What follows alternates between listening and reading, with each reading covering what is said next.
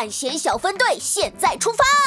今天的探险目标是神秘山洞。哇，神秘山洞，就是甜筒山那个从没人去过的山洞吗？对啊，就是因为没人去，也不知道里面究竟什么样子，所以才刺激呢。